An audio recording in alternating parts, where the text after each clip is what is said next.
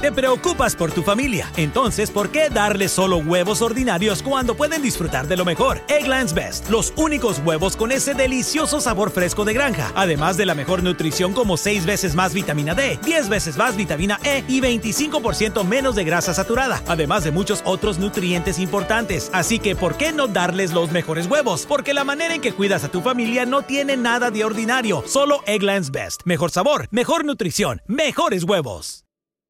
ViewSonic portable monitors are compact, lightweight, and feature convenient USB C connectivity. Whether you're heading back to school or back to work, don't forget to pack a portable monitor for productivity on the go. Leader of the pack, ViewSonic portable monitors.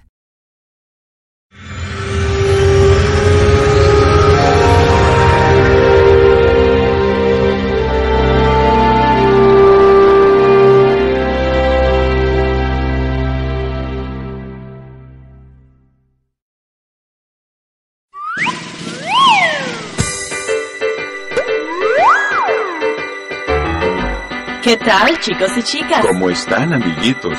Tengo una historia y te la contaré.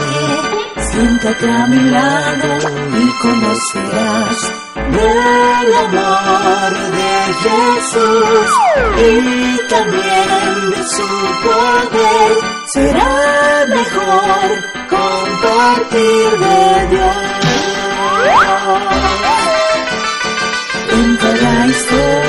Más conocerás y al pasar el tiempo más te gustará. Verás como el poder de Dios salvó a ricos y pobres y por siempre cuidará de ti. Verás como el poder de Dios salvó a ricos y pobres cuidará de ti. Tengo una historia y te la contaré y al pasar el tiempo tu historia preferida yo seré.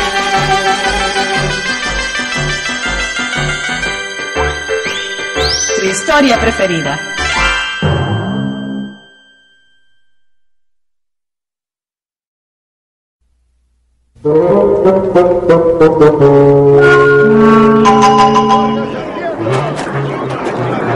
Hoy los muelles están llenos de gente, Pablo. Así pasa siempre. Tarso es una ciudad de mucho movimiento. Mira, esa carga de tiendas. Te apuesto a que alguna de ellas viene del taller de mi papá. Oh, por la forma en que tú y tu padre trabajan, apuesto a que todas vienen de su taller. ¿Cómo aguantan ustedes a estar todo el día parados trabajando con ese pelo de cabra? Nosotros los fariseos consideramos que es un honor ganarse la vida con un trabajo artesanal. Mira, ese es el barco. ¿Ese? ¡Claro! ¿Es que no lo ves, Galerio? ¿El que tiene la figura de Apolo en la proa? Sí, ¿Ese es el barco en que te irás a Palestina? ¿Cuándo sale? dentro de una semana. Espero que no salga en sábado. Eh, yo no dejaría que el sábado me impidiera viajar en un barco. Ah, es que tú no eres judío. Tú no sabes. Eh, ustedes los judíos tienen todas esas leyes, lo sé. También sé que ustedes andan con la nariz suspendida, como diciéndoles a los demás, ustedes hieden, apártense de nosotros, pecadores. Ah, tú has estado observando a Sadoc, el viejo fariseo, ¿no es cierto? No me toques, pecador. No me contamines. Apártate de mí, pagano inmundo. Saulo, ¿qué estás haciendo? Es tu papá. Ah, con, con Sadoc. Ah, ah, oh, hola, papá. Saulo, ¿en qué enorme lío te has metido? Hola amigos. Estamos felices porque ustedes están listos para escuchar otra emocionante historia del tiempo de los apóstoles. Tío Daniel, parece que el joven Pablo está por comenzar una gran aventura. Así es, tía Elena. El joven Pablo vivió en un tiempo y lugar muy interesantes. Vivió en la ciudad de Tarso, en la provincia romana de Cilicia, que es la Turquía de hoy. Noté que su padre lo llamó Saulo. Sí, porque Pablo era su nombre romano y Saulo su nombre hebreo. Tal vez se le dio así en memoria de Saúl, el primer rey de Israel, quien era tan alto que sus hombros y su cabeza sobresalían por encima del resto del pueblo. Altísimo, ¿verdad? Sí, pero este Saulo era más bien bajito y con un alma llena de amor por las aventuras. Era un niño en el tiempo cuando Jesús estaba creciendo en Nazaret. Sabemos que era un muchacho devoto y que amaba mucho la religión judía. También era muy inteligente y sus padres hicieron arreglos para enviarlo a estudiar en Jerusalén, para que llegase a ser un rabino o maestro de la Biblia. Y es en ese punto donde comienzas la historia de hoy, ¿no es cierto? Correcto. ¿Y qué nombre le has puesto a la historia de hoy? La historia de hoy, tía Elena, es triste en muchos aspectos porque es acerca de un joven que dañó mucho a otros por ser devoto en su religión. La historia se encuentra en los capítulos 6, 7 y 8 del libro de los Hechos de los Apóstoles. Pero, ¿cuál es el título de tu historia, tío Daniel? Yo la llamo El, perseguidor, de Tarso. Pablo y su amigo Galerio andaban caminando por los muelles y burlándose de un hombre muy religioso llamado Sadoc, cuando Sadoc y el padre de Pablo aparecieron. Bien, Saulo, ¿qué andas haciendo por acá en los muelles? Bueno, eh, eh, yo, yo, yo, eh, no, no, nosotros no queríamos. eh, Pablo, te, te veo más tarde, tengo que irme. Veo que has estado otra vez con Galerio, ese muchacho griego. so- solo le mostré el barco en que me iré para Palestina. Te mandé que fueras a donde Amos y le dijeras que necesitamos otros dos fardos de pelo de cabra. ¿Dónde Amos? Ah, sí, ya recuerdo. Lo siento, papá, se me olvidó. Voy a ir en una carrera. Muy bien. Después te vas para el taller y empiezas a peinar el pelo de cabra que nos queda. Ya has perdido suficiente tiempo vagando por los muelles. Sí, papá. Qué muchacho. Me cuesta creer que está por irse para Jerusalén para sentarse a los pies de los rabinos. Espero que escojas un buen rabino, un seguidor de las tradiciones. Esperamos que el rabino Gamaliel tenga cupo para él. Rabí Gamaliel, un seguidor de la escuela de Gilel. No sé si eso sea sabio. Los seguidores de Gilel son demasiado liberales con nuestras leyes y tradiciones. Echaré de menos a mi muchacho, pero es para la gloria de Dios. Para la gloria de Israel.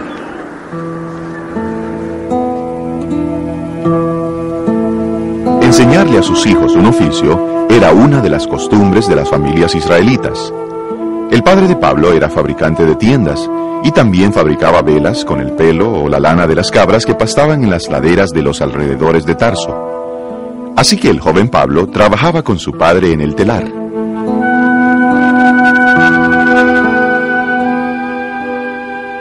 Para las familias judías, donde quiera que estuviesen, el sábado era un día especial superior a los demás días de la semana. A la puesta del sol del viernes se encendía candelas en las ventanas. Todo el trabajo se detenía. Era tiempo para que las familias adoraran juntas a Dios. Rabí Sadoc, ¿tiene usted una bendición para mi hijo antes de que se vaya para Jerusalén? Ustedes descienden de la tribu de Benjamín. Esta es la bendición del Señor para su hijo Saulo. Él es amado de Dios y vive seguro a su lado. Dios lo rodea con su tierno cuidado y lo protege de todo peligro. Saulo, que sean tu bendición estas palabras de Moisés, nuestro profeta. Ve con la paz de Dios. Nunca me apartaré de la fe de Israel, Rabí. Puede usted estar seguro de eso.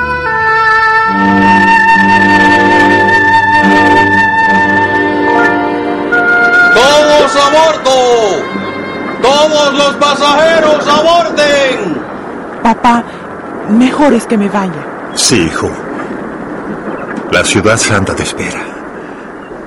Quizá el próximo año podamos ir para estar contigo.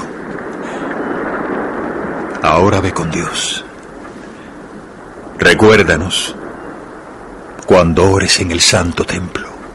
Lo haré. Adiós, Saulo. ¡Adiós, mamá! ¡Adiós, papá! ¡Los echaré de menos! ¡Y a los demás también! Adiós, hijo. Shalom. Que la paz vaya contigo. ¡Alcen las velas! ¡Leven el ancla! ¡Rápido! ¡El viento está soplando en ráfagas! ¡Suben el ancla! ¡Sube el ancla! ¡Sube las velas! ¡Las velas!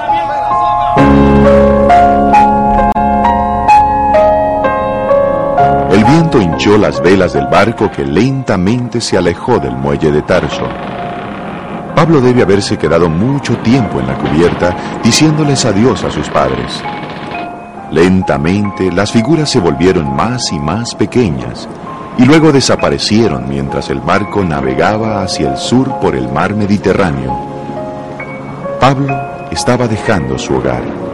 Estaba separándose de su familia y de sus amigos por causa del Dios a quien amaba y servía. Bueno, Pablo, ahora que eres viajero marítimo, dime qué se siente. Miro hacia atrás hacia Tarso y me siento triste y solitario. Claro. Es duro para uno dejar su hogar, especialmente para ti que eres tan joven. Pero vuelvo la vista en dirección a Jerusalén y me siento emocionado. Voy a aprender todo lo que pueda acerca de nuestras leyes y nuestras tradiciones. Y quizás hasta pueda apresurar la venida de nuestro Mesías.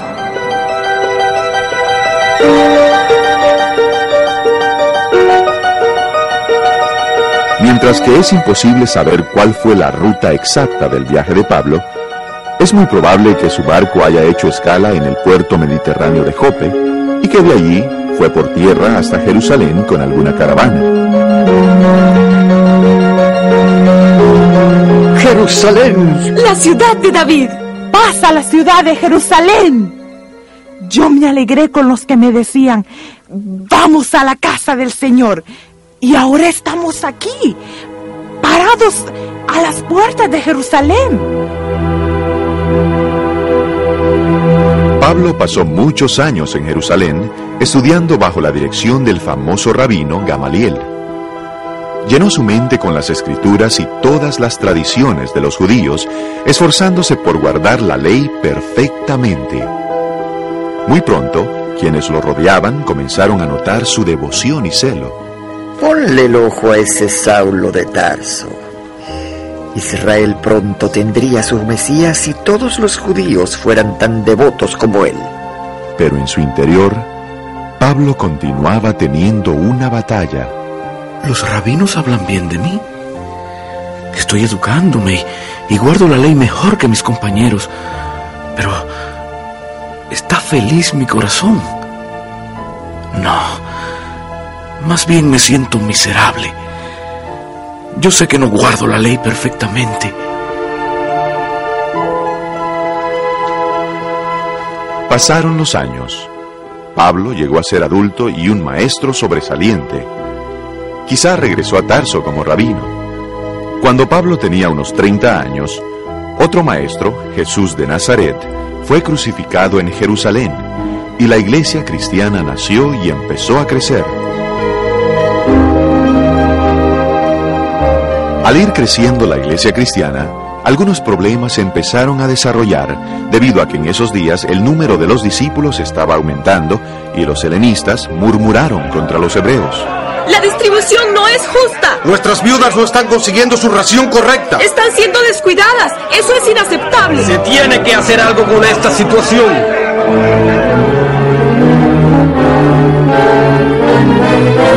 Así que los doce apóstoles pidieron que se reunieran todos los discípulos. Hermanos, tenemos que tratar de resolver este problema.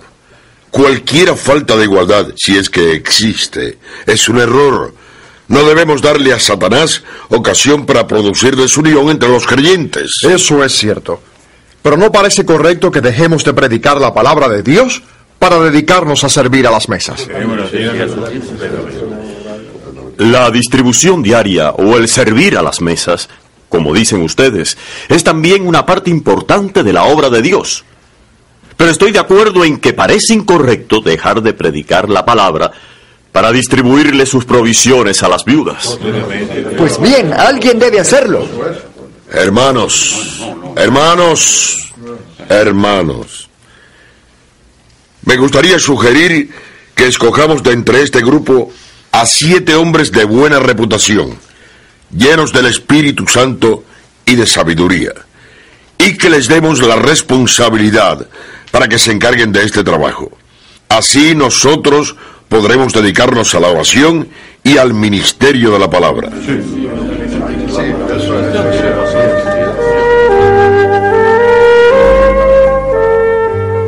Y lo que dijeron le agradó a toda la multitud, y escogieron a Esteban, un hombre lleno de fe y del Espíritu Santo, a Felipe, a Prócoro, a Nicanor, a Timón, a Pármenas y a Nicolás.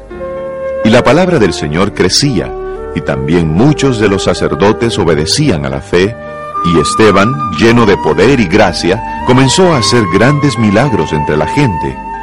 Esto inquietó a los dirigentes de las sinagogas judías. Su atención, por favor. Tenemos asuntos muy importantes que discutir. Le he pedido a Caifás que se haga cargo de esta reunión. Voy a ir al grano. Diariamente estos seguidores de ese individuo Jesús de Nazaret parecen crecer en número e influencia. Muchos de nuestros sacerdotes están aceptando esta nueva herejía que ellos enseñan. Debemos ponerle fin a esto. Las actividades del individuo que se llama Esteban son especialmente inquietantes. ¿Y quién es ese Esteban? Un don nadie. Es solo uno de los siete hombres que los seguidores de Jesús de Nazaret escogieron para repartirles la comida a sus viudas. Pidiendo que el sumo sacerdote me disculpe, yo añadiría que Esteban está predicando también. De hecho, tuvo un debate con alguno de los miembros de nuestra sinagoga y los derrotó. Exactamente. Estamos recibiendo quejas de los rabinos de la localidad. Ellos necesitan nuestra ayuda. Yo diría que es tiempo de detener al tal Esteban. ¿Y cómo propones que se haga eso? Tengo un plan. Podemos comprar testigos. Habrá un juicio. Los romanos volverán a ver para otro lado y entonces nos desharemos del tal Esteban ese. Yo conozco a alguien que puede ayudarnos. Es joven, enérgico, inteligente y sobre todo leal a nuestra causa. Mira, Saulo, tú deberías ir a Jerusalén y ayudarnos a librarnos de esta blasfemia que está llenando a Jerusalén. ¿Cómo cuántos siguen este camino errado? Por lo menos cinco mil hombres. ¿Cinco mil? Y te digo que son peligrosos también. Los romanos no harán diferencia entre ellos y los demás judíos. Si producen dificultades, otra revuelta, estaremos en problemas. Hemos tenido suficientes mesías que nos han traído tristeza. Pero este Jesús de Nazaret podría ser el más peligroso. Sí, sí, ya veo. Hay que hacer algo. Voy a ir al concilio inmediatamente. Estoy de acuerdo con ustedes, honorables líderes. Algo deberá hacerse con estos seguidores de Jesús de Nazaret inmediatamente. Son peligrosos. Quizá tú, Saulo, eres nuestro defensor escogido. El Elías para el presente. Debemos defender nuestra santa religión luchando contra esos herejes. De acuerdo. Y parece que este Mesías de Galilea y sus seguidores no desaparecerán como los demás. Toda Jerusalén está escuchando y esta gente está esparciendo su enseñanza por todas partes. Yo apagaré este fuego antes que se riegue más. Primero hay que detener a Esteban. Lo que le hagamos a él podría ser un ejemplo inolvidable para los demás. Entonces actuaremos inmediatamente. La obra de justicia se puede acabar en unos pocos minutos. Cumple con tu deber, hermano Saulo. Los ojos de Israel están fijos en ti. Ahí está, agárrenlo. Ese es Esteban, el blasfemo. Ha hablado contra el santo templo. ¡Lleven ante el sumo sacerdote y su concilio! ¿Cuál concilio? ¿El del templo? ¡No, no! ¡Al sumo sacerdote y su concilio! ¡Quítate, manos, blasfemo! Acaben con él, acaben con ese hombre tan malo. La multitud arrastró a Esteban a través de la parte baja de la ciudad en dirección al templo.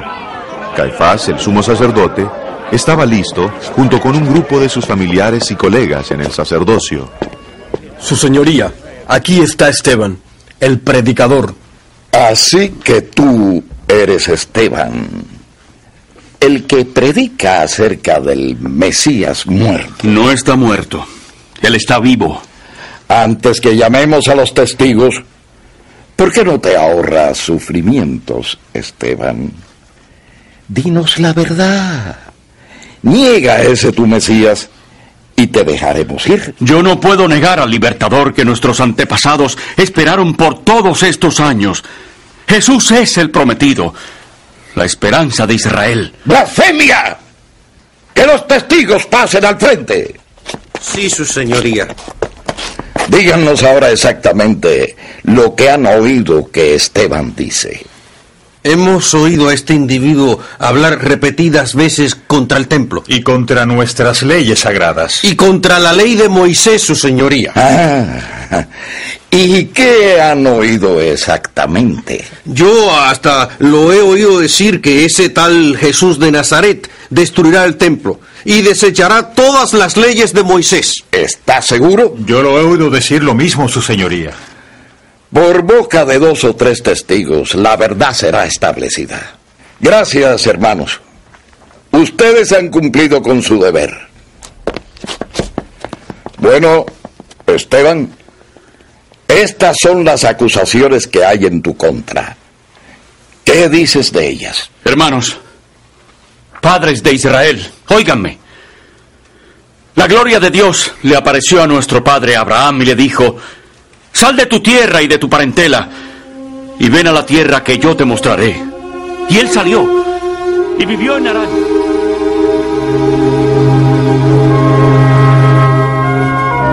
Este es el Moisés que estuvo con la congregación en el desierto, con el ángel que le hablaba en el monte Sinaí y con nuestros padres, y que recibió palabras de vida que darnos. Esteban continuó su defensa con una voz clara y conmovedora. Sus palabras mantuvieron la asamblea atenta mientras repasaba la historia de Israel y la interpretación de las cosas espirituales mostradas por medio de Jesús. Él conectó a Jesús con toda la historia de su nación. Luego, se detuvo como indeciso. Se dio cuenta de que ellos no estaban escuchando su llamado. Pronto su voz sería silenciada para siempre. Se truncó su testimonio y concluyó su defensa. Duros de cerviz e incircuncisos de corazón y de oídos. Ustedes siempre resisten al Espíritu Santo. Ustedes son como sus padres. ¿A cuál de los profetas no persiguieron sus padres? Mataron a los que les anunciaron de antemano la venida del justo, a quien ustedes entregaron y asesinaron. Ustedes que recibieron la ley por medio de ángeles y no la guardaron. Nosotros obedeceremos la ley. Blasfema acerca de nuestros antepasados. Y del santo templo. ¡Échenlo! ¡Sí, ¡Háganlo, échenlo! échenlo! ¡Llévenselo! ¡Arrástrenlo hasta el lugar donde será apedreado! ¡Sí, llévenlo! El concilio estaba fuera de sí por la ira. En los crueles rostros que enfrentaba, Esteban leyó su destino. Pero a él se le había ido el temor a la muerte. A continuación y de repente, la escena pareció desvanecerse de delante de Esteban. En visión, él estaba frente a las puertas del cielo y exclamando en un tono triunfal, dijo, Miren, veo los cielos abiertos y a Jesús el Mesías de pie junto a Dios, a su derecha. ¡A su derecha! ¡Igual que Dios! ¡Blasfemia! ¡Mentira!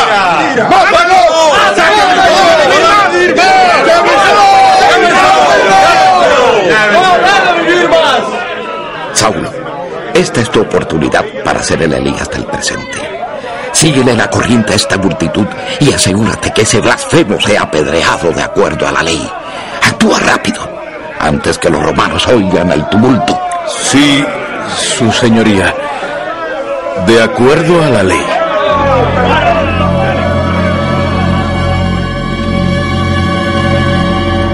Enfurecida multitud arrastró a Esteban fuera del templo y lo sacó de la ciudad. Llegaron al lugar del apedreamiento y lo tiraron al suelo. Ten, Saulo, cuídame el manto. El mío también. Recuerden que son los testigos los que deben tirar las primeras piedras. Nosotros estamos listos. Completamente listos. Aquí hay algunas piedras grandes. Que tengan lástima ¡Denle sin misericordia! ¡Recuerden lo que dicen las escrituras! Señor, Señor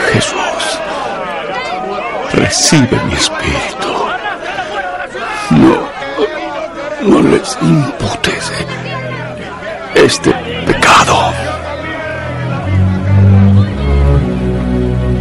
Completado el hecho, uno por uno de los de la multitud empezaron a marcharse. Ya puedes devolverme mi manto, Saulo. Toma. ¿Le viste el rostro con un resplandor de paz? No puedo entender eso. Hemos hecho la obra de Dios hoy. No nos debemos preocupar por cosas como esa. Pablo se quedó parado en el lugar del apedreamiento. Estaba confundido. Había esperado que Esteban maldijese, gritara pidiendo misericordia o aullara de dolor. Pero más bien... Él dijo, no les imputes este pecado. Ay, no puedo creerlo. ¿Qué clase de poder es el que controla a estos seguidores de Jesús? Pero no lo entiendo. Sin embargo, estos blasfemadores del santo nombre de Dios y de su templo deben ser destruidos. Yo debo asegurarme de ello. Decidido a luchar por su religión, Saulo se alejó de la escena del martirio. Sin embargo, no podía abandonar el recuerdo de aquel terrible evento. Por un tiempo, Saulo de Tarso llegó a ser un poderoso perseguidor de la iglesia cristiana primitiva. Él pensaba que estaba haciendo la obra de Dios. Sin embargo, no se sentía tranquilo con lo que estaba haciendo. Pronto Dios habría de detener a Saulo de una manera dramática.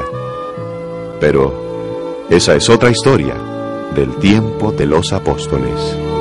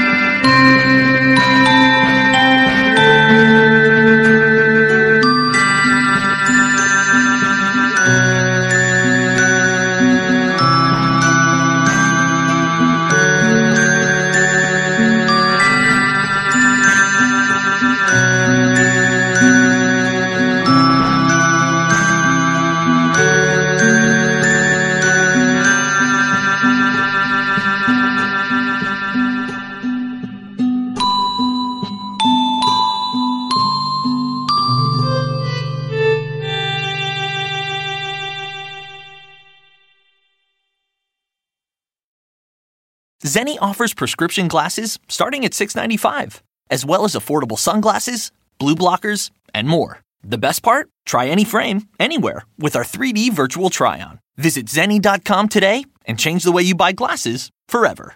Still paying hundreds of dollars for prescription glasses? Let's change that. At Zenni.com, our factory direct model means no middlemen or outrageous markups. Just the same quality frames and lens options as the other guys for one tenth the price. Zenni offers prescription glasses starting at $6.95, as well as affordable sunglasses, blue blockers, and more. The best part? Try any frame, anywhere, with our 3D virtual try on. Visit Zenni.com today and change the way you buy glasses forever.